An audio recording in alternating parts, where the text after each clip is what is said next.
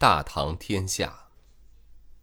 杨贵妃眉头一蹙，俏脸含煞，冷冷的瞄了李昌国一眼，道：“李昌国，你好大的威风，竟敢在我的寝宫中打人！哼！”虽是在发怒，却是透着无尽的娇媚之气，足以让金铁为之融化。嗯，贵妃娘娘，您错怪我了。李昌国收摄心神，以绝大的毅力克制着，叫起了撞天屈。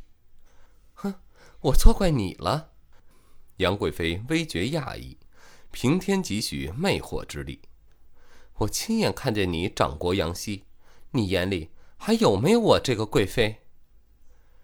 李昌国打杨希耳光，这么多双眼睛看见的。就是有一百张嘴，也是无法分说得清。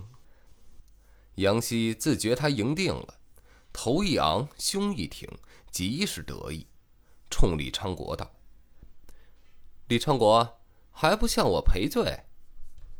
闭嘴！李昌国冲杨希轻斥一声道：“贵妃娘娘驾前，哪有你说话的份儿？你若是再敢聒噪，准让你接受大唐律法的惩处。”杨希此举实在是孟浪了，太过失礼。即使杨贵妃也是觉得李昌国呵斥的对，眉头一蹙，未再说话。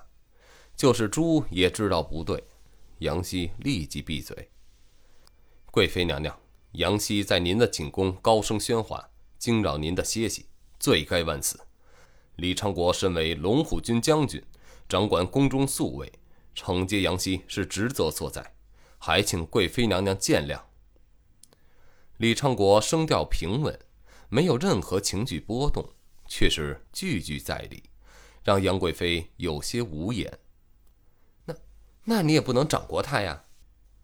李昌国说的在理，杨贵妃一致很是不满。贵妃娘娘，我那是在维护他，是重罪轻罚，我一片苦心，还请贵妃娘娘明察。李昌国的声音依然平稳，仿佛杨贵妃的怒火不存在似的。